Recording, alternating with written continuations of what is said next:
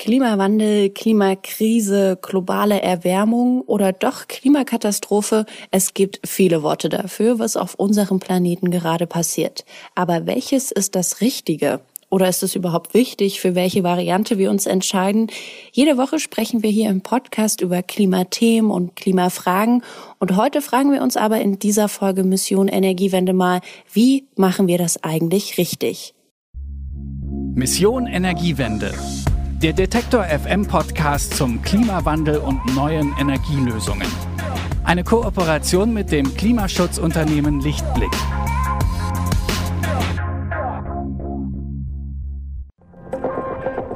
Bitte widmen Sie Ihre Aufmerksamkeit unserem Werbepartner. Warum Nudeln ohne Soße wie Strom ohne Öko sind? Beides ist ziemlich schwer zu schlucken. Das eine für uns als Menschen, das andere fürs Klima. Deshalb gibt's bei Lichtblick 100% Ökostrom mit flexibler Laufzeit und bis zu 24 Monaten Preisgarantie. Je nachdem, was euch wichtig ist. Klimaneutral wird so zum neuen Normal. Mein Name ist Sophie Rauch und ob ich bei Mission Energiewende vom Klimawandel oder der Erderhitzung spreche, das ist, glaube ich, dem Klima erstmal herzlich egal. Warum es trotzdem wichtig ist, welche Sprache wir für Klimathemen benutzen, damit hat sich meine Kollegin Gina Enslin genauer beschäftigt. Sie hat dafür mit Thorsten Schäfer gesprochen, der für die Zeitung Taz einen Leitfaden für klimagerechte Sprache verfasst hat. Und sie hat sich mit der Kommunikationswissenschaftlerin Fenja de Silva Schmidt unterhalten Monaten. Und bevor wir hier genau ins Detail gehen, begrüße ich Sie erstmal Corona-konform am Telefon. Moin Gina. Hallo Sophie. Wir wollen ja uns jetzt mit Sprache und Klima beschäftigen. Ich glaube, dafür müssen wir aber erstmal eine grundlegende Frage stellen. Wie wichtig ist Sprache überhaupt dafür, wie wir die Welt wahrnehmen? Genau, die Frage müssen wir uns erstmal stellen und das ist aber auch ein Riesenthema, das wir hier echt eigentlich nur ganz vereinfacht anreißen können. Dazu wurde und wird natürlich geforscht, also in der Linguistik, in der Kognitionswissenschaft, in der Psychologie und so weiter. Ähm, und wie genau Sprache und Bewusstsein zusammenwirken, das ist ziemlich schwer festzustellen. Es gibt in der Linguistik eine Hypothese, nach der unser Bewusstsein von unserer Muttersprache bestimmt ist, zum Beispiel. Aber würde das dann nicht auch bedeuten, dass wir uns Dinge einfach nicht vorstellen oder auch nicht wahrnehmen können, wenn wir jetzt dafür einfach kein Wort haben? Ja, davon ging diese Hypothese grundlegend mal aus, aber da merkst du eigentlich auch schon, im Grunde kann das so nicht zu 100 Prozent stimmen. Weil es gibt ja so unübersetzbare Worte wie Schadenfreude oder Fernweh, die zum Beispiel englischsprachige Menschen total toll finden. Die haben die Vokabel in ihrer Sprache nicht. Das heißt aber nicht, dass die dieses Konzept nicht begreifen können oder nicht verstehen können, was das bedeutet. Wir können also durchaus Dinge wahrnehmen, die wir nicht ausdrücken können. Aber die Form, wie wir uns ausdrücken, die ist natürlich schon durch unsere sprachlichen Möglichkeiten bestimmt. Und je nachdem, wie viel Sprache oder wie viel Wortschatz wir für ein Thema haben, umso differenzierter können wir natürlich auch darüber nachdenken und dann auch darüber sprechen. Du meinst also, Gina, die Frage, wie Sprache Realität erschafft, ist also einfach ein bisschen zu groß für diese Folge? Ja, ich glaube schon. Aber dass Sprache auf unser Denken wirkt, also das können wir als Annahme mal so mitnehmen. Wenn ich mich zum Beispiel bemühe, gendergerecht zu sprechen, also ich sage PodcasterInnen, dann hat das einen Einfluss darauf, welche Konzepte ich mir von der Welt bilde, wie ich vielleicht auch schon vorher über die Welt nachgedacht habe, sagt es aus. Und es hat eine Wirkung auf diejenigen, die meine Sprache hören. Ja, und dann kommt zu diesem komplexen Zusammenhang noch hinzu, dass Sprache nun mal auf verschiedenen Ebenen verwendet wird und dort dann auch noch mal verschieden wirkt. Genau, man kann eigentlich unterschiedliche Fragen an Sprache stellen. Also welches Vokabular, welche konkreten Worte benutzen wir und warum? Da geht es dann quasi ums Wording. Dann kann man schauen, in welchem Bedeutungsrahmen uns Informationen vermittelt werden. Das nennt sich Framing und wie wir diese Informationen dann danach verarbeiten. Und man kann drittens auch noch schauen, wie sprechen wir miteinander über das Klima, also wie läuft Kommunikation ab. Und da wären wir auch schon beim Thema. Wir wollen uns ja in dieser Folge damit beschäftigen, wie wir über Klimathemen sprechen. Wie kann man also jetzt dieses theoretische Konstrukt auf Klimathemen beziehen, Gina? Ja, wir suchen ja im Bereich Klima eigentlich immer nach einer Sprache, die auch einen Handlungseffekt hat. Und darum wäre es irgendwie super herauszufinden, bei welchem Sprachgebrauch dieser, man so aktiviert wird sozusagen, auch sein Verhalten vielleicht ein bisschen zu ändern oder darüber nachzudenken. Ich hatte in meiner Recherche aber den Eindruck, dass sich die Forschung dann auch nicht so ganz einig ist, was die Sprache angeht. Also es gibt zum Beispiel zum Framing Forschungen in beide Richtungen. zu der Frage, ist die Handlungsbereitschaft größer, wenn eine Botschaft hoffnungsvoll oder alarmierend vermittelt wird? Und die Ergebnisse dieser Studien sind ehrlich gesagt so ein bisschen ernüchternd, weil Katastrophenframing ist nicht motivierend für den Sprachempfänger und hoffnungsvolles Framing aber auch nicht, weil dann denkt er so, okay, wird alles schon gut. Okay, und was machen wir dann jetzt, Gina? Einfach ganz neutral über Klimathemen sprechen? Ja, selbst bei der neutralen, also vielleicht der wissenschaftlichen Sprache, kommt uns unser Bewusstsein so ein bisschen in die Quere. Es gibt da so ein Phänomen, das heißt Wishful Thinking, also Wunschdenken, und das tritt da immer wieder auf. Also Probanden in verschiedenen Studien, die konnten das Wort wahrscheinlich zum Beispiel nicht gut einordnen. Da bleibt dann immer noch bei denen hängen, ja, es kann aber auch sein, dass es anders kommt. Und die empfanden dann eine unverhältnismäßig geringe Bedrohung durch verschiedene Klimaveränderungen. Das heißt, ja, es kommt einfach darauf an, wie ich ein Wort für mich interpretiere. Nee, vor allen Dingen bei dem Wort wahrscheinlich kommt ja noch hinzu, dass ja auch Unsicherheit bei meinem Gegenüber, bei dem Sprachempfängerin ausgelöst wird. Also, dass man dann auch nicht genau weiß, wann, wie, was eintreten kann. Ja, und eigentlich weiß es ja auch keiner so genau beim Klima. Es ist auch relativ normal in der Forschung, dass es Unsicherheit gibt. Aber wenn ich wahrscheinlich sage, dann löst es vor allem aus, dass das breite Publikum erstmal darüber nachdenkt, ob das denn wirklich passiert. Gerade in der Wissenschaftskommunikation ist es darum verzwickt, über noch unsichere Forschung zu sprechen. Ähm, vielleicht mal ein Beispiel. Äh, wenn ich wüsste, dass heute Nachmittag ein heftiger Platzregen kommt, so mit sehr großer Wahrscheinlichkeit, und dir sage, es regnet heute wahrscheinlich richtig doll irgendwann im Laufe des Nachmittags, dann würdest du dir wahrscheinlich einen Schirm einpacken. Aber wenn ich dir sage, um 15 Uhr regnet es vielleicht ein bisschen, aber vielleicht auch stärker, dann wirst du es wahrscheinlich nicht tun, weil du hoffst, dass es eben nur ein bisschen sein wird und dich auf die positive Möglichkeit konzentrieren kannst und auch gar nicht unbedingt über 15 Uhr hinaus denkst. Und so ähnlich ist es bei Informationen zum Klimawandel eben auch. Es wirkt sich also total unterschiedlich aus, ob ich sage, die Erde wird sich bis 2050 erhitzen, wir wissen aber noch nicht genau um wie viel Grad oder ob ich sage, die Wahrscheinlichkeit ist extrem groß, dass sich die Erde um zwei Grad erhitzt. Wir wissen nur noch nicht genau, wann das eintritt. Und ein fixes Ergebnis wird dabei tendenziell als ernster und bedrohlicher wahrgenommen. Das klingt jetzt aber trotzdem so, als gäbe es gar keinen richtigen Weg, über Klimafragen und Klimathemen zu sprechen, weil irgendwie alles nicht so den Effekt hat, den wir uns wünschen. Ja, das Gefühl hatte ich auch ein bisschen. Ich glaube aber gerade, weil das so ein komplexes Feld ist, lohnt es sich total, die Sprache genauer zu analysieren und die eigene Wortwahl kritisch zu hinterfragen. Das ist zum Beispiel gerade in den Medien total sinnvoll, die ja einen großen Einfluss darauf haben, welche Worte im Diskurs verankert werden. Deswegen haben so Medien wie der Guardian oder der Observer schon Sprachleitfäden für ihre Redaktionen festgelegt und die Taz, also als deutsches Medium, hat das im vergangenen Jahr eben auch gemacht. Und wie kann ich mir das dann vorstellen? Wie sieht das aus? Gibt es da so konkrete Regeln, an die man sich da halten kann? Das habe ich mich auch gefragt und ich habe darüber mit Thorsten Schäfer gesprochen. Der ist Journalist und Autor und hat die Professur für Textproduktion an der Hochschule Darmstadt und er hat den Leitfaden für klimagerechte Sprache für die Taz verfasst. Der Hauptansatz dieses Leitfadens ist, das Klimavokabular im Journalismus zu verbreitern, zu erweitern, zu vervielfältigen und nicht zu ähm, verkleinern und zu verengen und mit äh, einer Sprachdiktatur sozusagen zu arbeiten und nur die ein oder zwei richtigen Begriffe zu empfehlen. Nein, es geht wirklich um eine Verbreiterung und ähm, dadurch auch letztendlich um Sprachspaß, darf man auch nicht vergessen, dass es ja irgendwie auch nochmal irgendwann interessant klingen soll. Das heißt, es gibt einen Leitfaden, mit dem die Taz jetzt arbeitet, aber darin stehen gar nicht so klare Empfehlungen aller das sollst du und das sollst du nicht. Doch, es gibt ein paar klare Empfehlungen, aber der Leitfaden macht es sich da tatsächlich nicht so leicht.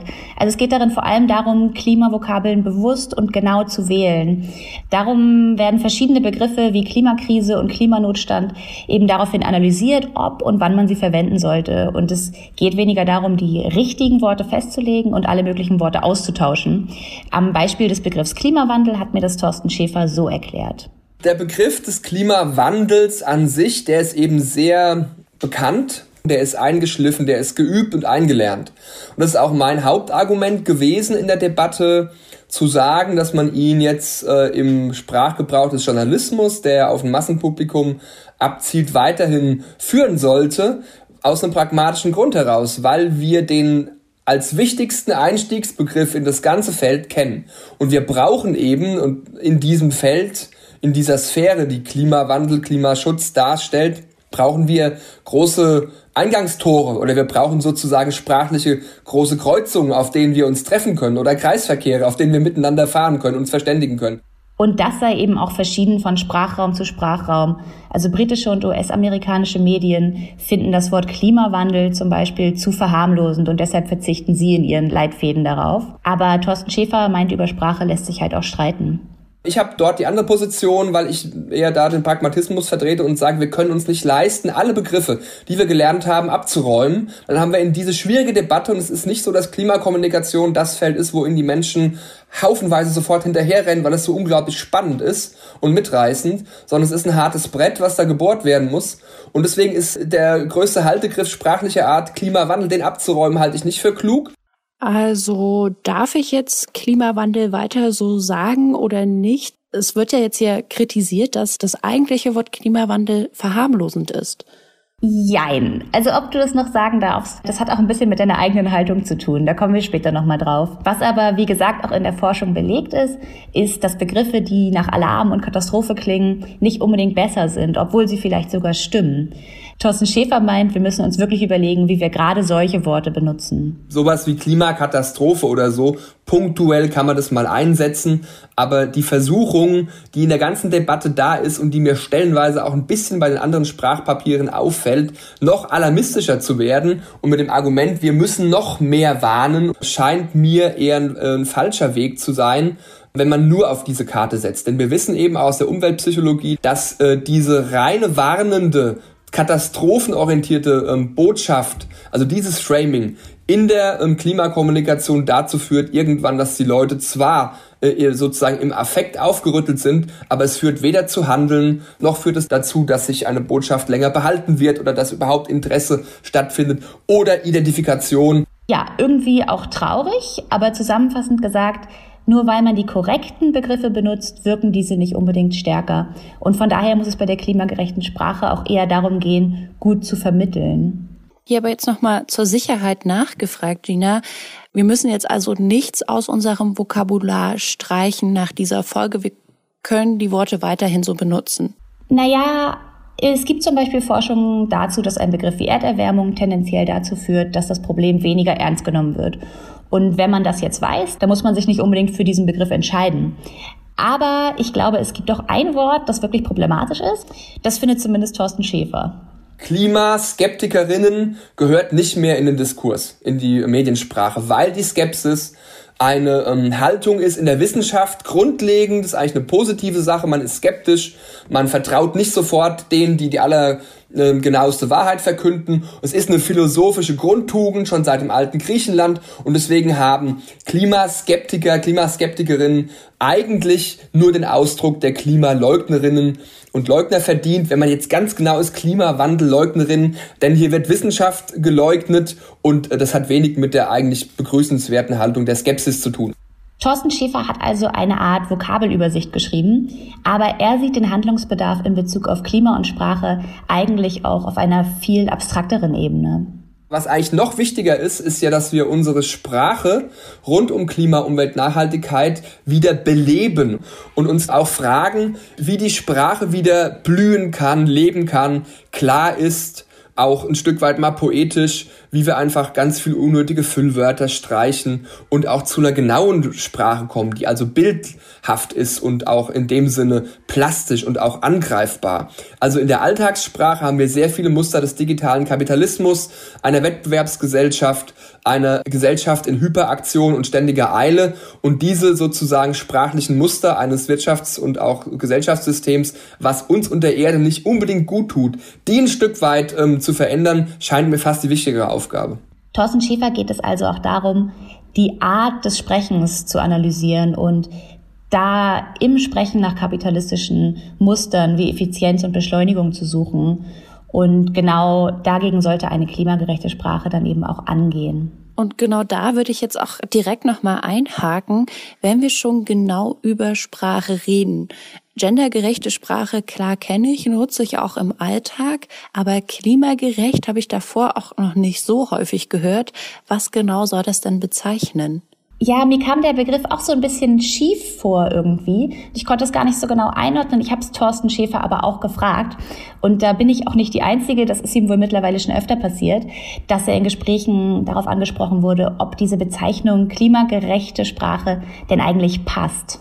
Da ist mir auch klar geworden nochmal, dass klimagerechte Sprache einerseits passt, weil es die Anknüpfung hat an die gendergerechte Sprache, an andere Gerechtigkeitssprachen, aber eigentlich müsste es auch klimagenaue Sprache heißen. Wir können uns ja gerecht äh, eigentlich nur anderen Menschen gegenüber verhalten, weil nur diese sozusagen moralisches und ethisches Empfinden und Gerechtigkeitssinn haben. Wir können uns gegenüber dem Klima oder der Erde gar nicht gerecht verhalten. Das sind sozusagen Kategorien, die vielleicht nicht unbedingt zueinander passen. Also man kann es schon, glaube ich, verwenden, aber wenn man ein bisschen tiefer drüber nachdenkt, und es ist ja auch ein bisschen der Anspruch der ganzen Übung, Sprache wirklich mal tiefer zu betrachten und auch richtig mal reinzugehen ins Detail, und dann muss ich mir das auch gefallen lassen und muss auch sozusagen die offene Flanke dort anerkennen.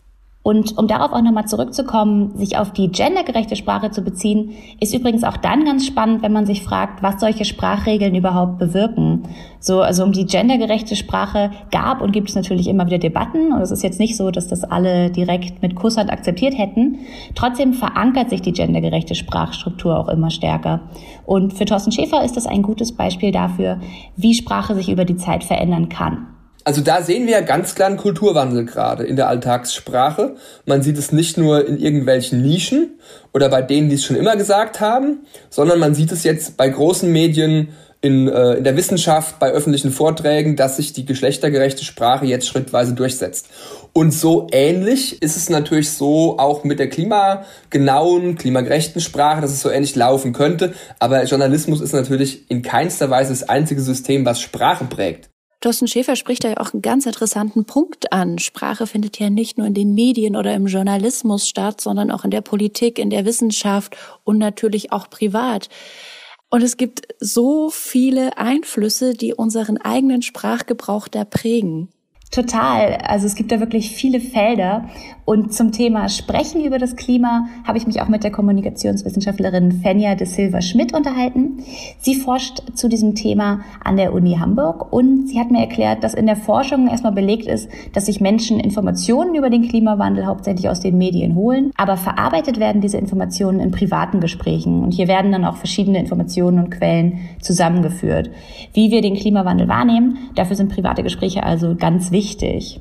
Aber wenn ich jetzt so einen Leitfaden für klimagerechte oder klimagenaue Sprache gelesen habe, dann kann ich mich doch daran vielleicht auch im Privaten orientieren. Oder geht das nicht ganz so eins zu eins zu übertragen? Nicht ganz so einfach. Also Fenja de Silva Schmidt würde das, glaube ich, für ein bisschen schwieriger halten, weil soziale Situationen ja ganz anders komplex sind, als einen journalistischen Text zu schreiben zum Beispiel. Ich habe sie danach auch gefragt, und zwar inwiefern es im Privaten überhaupt einen Unterschied macht, welche Worte ich gebrauche. Ich würde schon sagen, dass es einen Unterschied macht, aber eher so unbewusst, weil Gespräche gerade über das Thema halt auch viel dazu dienen, sich so ein bisschen im eigenen sozialen Umfeld zu positionieren. Wenn ich weiß, ähm, alle meine Freunde fliegen dreimal im Jahr irgendwie um die Welt, dann werde ich mit denen wahrscheinlich nicht über Flugscham diskutieren. Und äh, wenn aber alle meine Freunde den Begriff Klimakrise verwenden statt Klimawandel, dann werde ich das wahrscheinlich auch tun. Also dass, dass es ja schon so ein Prozess ist, in dem ich mich so ein bisschen anpasse und ich denke, das wird bei der sprachlichen Verwendung sicherlich genauso sein. Und ähm, in Gesprächen mit Gegenübern, die man noch nicht so gut kennt, wo man das noch nicht einschätzen kann, ist es tatsächlich auch so ein bisschen so ein Prozess des gegenseitigen Abtastens. Wie steht denn der oder diejenige zu dem Thema und wie gehe ich denn da vor allen Dingen ran? Man möchte ja in solchen Gesprächen Konfrontationen meistens eher aus dem Wege gehen. Wenn das zum Beispiel im beruflichen Umfeld erfolgt oder so, dann unterhält man sich plötzlich über Klimawandel, dann möchte man sich jetzt nicht unbedingt in der Kantine darüber streiten. Dass wir in bestimmten Gesprächen mal die Konfrontation meiden, ist kaum zu ändern anscheinend. Aber wenn der Rahmen gegeben ist, um sich ehrlich zu äußern, dann ist es total wichtig, auch bei seinem persönlichen Klimavokabular zu bleiben. Fenja de Silva Schmidt hat mir erklärt, wie die Worte, die wir wählen, unsere Kommunikation beeinflussen. Also ich glaube, es hat schon einen Einfluss darauf, wenn das ein Thema ist, was mich auch wirklich beschäftigt. Oder wenn, wenn ich persönlich das Gefühl habe, das ist wichtig. Also gerade in persönlichen Gesprächen ist es halt sehr wichtig, dass ich dabei authentisch bin und dass ich zu dem stehe, was ich auch sage, damit es bei meinem Gegenüber auch so ankommt, wie ich das meine. Und wenn ich davon überzeugt bin, dass es wirklich eine Krise ist, in der wir alle was tun sollten, dann ist es auf jeden Fall authentischer, wenn ich auch tatsächlich Klimakrise sage als wenn ich nur, um meine Oma nicht zu verärgern, dann lieber doch das neutralere Klimawandel nehme. Also das merken Gesprächspartner relativ schnell, wenn, wenn das nicht konkurrent ist, nicht übereinstimmt. Von daher denke ich, da sollte der Sprachgebrauch halt die eigenen Überzeugungen reflektieren. So, also letztlich geht es auch hier wieder darum, Worte gut zu wählen, damit sie eben das aussagen, was sie aussagen sollen. Du kannst also gerne auch in Zukunft Klimakrise sagen, wenn du die Situation so wahrnimmst. Das ist doch schon mal was Gutes zu wissen, dass jetzt nicht irgendwas nicht mehr gesagt werden kann. Das macht die Sache dezent einfacher. Aber es gibt ja jetzt auch Tipps und Hilfsmittel. Zum Beispiel von Thorsten Schäfer haben wir jetzt so einen Leitfaden bekommen. Hast du denn von Fenja de Silva Schmidt auch noch einen konkreten Tipp mitbekommen, den wir jetzt auch weitergeben können an unsere HörerInnen? Ja, ich habe sie danach auf jeden Fall gefragt und sie meint, das Wichtigste beim Sprechen sei eigentlich, dass es eben nicht nur darum geht zu sprechen, sondern auch darum zuzuhören. Ein Gespräch lebt ja immer ähm, von beiden Seiten und dass es da viel darum geht, dass ich meinem Gesprächspartner eben auch mit Respekt begegne und auch nachfrage, selbst wenn er eine andere Meinung hat, dann nicht einfach nur loslege und meine Meinung breit trete, sondern halt auch wirklich frage, ja, aber warum bist du denn der Ansicht? Oder was, was stört dich denn daran? Weil das sind am ehesten Gespräche, die dann bei dem Gesprächspartner am Ende auch was auslösen. Wenn ich stattdessen sozusagen nur meinen Standpunkt vertrete und da auch bleibe, dann kommt es weniger zu einem Austausch. Insgesamt ist das, glaube ich, auch so die wichtigste Erkenntnis aus meinen Gesprächen. Also, dass Sprache zum Klimawandel vor allem Austausch ermöglichen muss. Anders als bei der gendergerechten Sprache wird hier jetzt ja auch niemand durch Sprache diskriminiert oder ausgelöscht. Also es gibt nicht so ein persönliches Gegenüber. Und die Sprache ist dann eher ein Mittel, mit dem so eine gemeinschaftliche Kraftanstrengung getragen werden soll und die auch zu Handlung führen soll. Und darum müssen unsere Möglichkeiten, uns auszudrücken, einfach vor allem besser werden. Das ist übrigens auch ein Grund dafür, dass in letzter Zeit vermehrt Informationen zum Klimawandel in einfacher Sprache gefordert werden, also in einer zugänglicheren Sprache. Vor allen Dingen, dass es halt auch einfach allen zugänglich ist, weil es halt auch ein Problem oder eine Krise, je nachdem, wie man es benennen möchte, ist, die alle betrifft. Aber lass uns das jetzt nochmal zusammenfassen, Gina. Gute Vermittlung und gute Gespräche sind also entscheidend, wenn es um Sprache und Klima geht. Ja, also dass die Art, wie wir Sprache benutzen, ganz starken Einfluss darauf hat, welche Gespräche überhaupt zustande kommen und was die dann auch wieder für Ergebnisse haben, das ist echt ein Punkt, bei dem sich meine beiden GesprächspartnerInnen total einig waren. Thorsten Schäfer hat in der Recherche für sein neues Buch mit ganz vielen verschiedenen Menschen gesprochen und daraus ein ähnliches Fazit gezogen dass sich Gespräche entwickeln können. Das ist wirklich was Wichtiges. Und wenn wir Klima folgen und die Naturveränderung, den Artenschwund in der Breite übrigens auch auf dem Land. Wenn wir das dort spielen wollen, kommunizieren wollen und auch zuhören wollen, dann müssen sie dort anders denken und anders sprechen. Ich habe hier einen Holzfäller gehabt, der hat hier eine große Buche umgemacht, bin mit meinen Kindern dahin, hab gefragt, was ist denn mit unserer Buche, die wird ja gefällt. Und dann hat er uns äh, mit großem Schmerz erklärt, wo, wie dieser Baum geschädigt ist, wo da die Spuren sind, der Pilz und so weiter, dass er die Wege sichern muss, dass es ihm sehr weh tut und hat einfach gesprochen. Und ich bin mir ganz sicher, wenn ich direkt gesagt hätte, ja, das ist der Klimawandel und die Politik macht nicht genug und jetzt müssen Sie das hier ausbaden, wäre das Gespräch anders gelaufen. Und da müssen Sie zuhören, aber die Sprache auch, ja, einfach halten, schön halten und sozusagen genau halten. Und was ist dein Fazit? Wie können wir es also besser machen, auch mit Blick hier auf den Podcast? Ich glaube, eine Idee könnte sein, sich von so überstrapazierten Floskeln zu verabschieden. Also solche Sätze wie der Klimawandel bedroht uns alle. Äh, das kann mittlerweile, glaube ich, kaum noch jemanden berühren, obwohl das ja absolut der Wahrheit entspricht. Und sich stattdessen zu fragen, was will ich eigentlich genau sagen? Wie kommt es an? Ist das zugänglich für meine Zielgruppe? Und wie kann ich vielleicht auch was Neues oder was Konkreteres, Detaillierteres damit illustrieren? Ich glaube, das könnte ein guter Ansatz sein. Also seine Sprache wirklich richtig ernst zu nehmen. Und genau diese guten Vorsätze nehmen wir in die nächsten Folgen mit. Wenn es euch interessiert, den Leitfaden für klimagerechte Sprache könnt ihr auch auf der Website der Taz übrigens nachlesen. Mit den Infos zur klimagerechten Sprache war das meine Kollegin Gina Enslin. Danke dir dafür. Gerne. Und damit sind wir auch schon am Ende dieser Folge Mission Energiewende angekommen. Nächste Woche geht's dann bei uns um das Thema Ökozide, also den Mord an der Umwelt oder die Zerstörung von Lebensräumen. Wir wollen mal genau darauf schauen und uns überlegen, kann man das irgendwie ins geltende Recht einbinden oder wo enden da die Möglichkeiten? Wenn ihr die Folge nicht verpassen wollt, dann abonniert sehr gern diesen Podcast, falls ihr das noch nicht gemacht habt. Ihr habt Themen, denen wir uns mal genauer widmen sollen im Podcast. Ganz einfach, schreibt mir eine Mail an klima.detektor.fm, dann kann ich das dort alles sammeln und ich freue mich auf jeden Fall von euch zu lesen. Also dann bis zum nächsten Mal. Mein Name ist Sophie Rauch. Macht's gut. Mission Energiewende. Der Detektor FM Podcast zum Klimawandel und neuen Energielösungen. Eine Kooperation mit dem Klimaschutzunternehmen Lichtblick.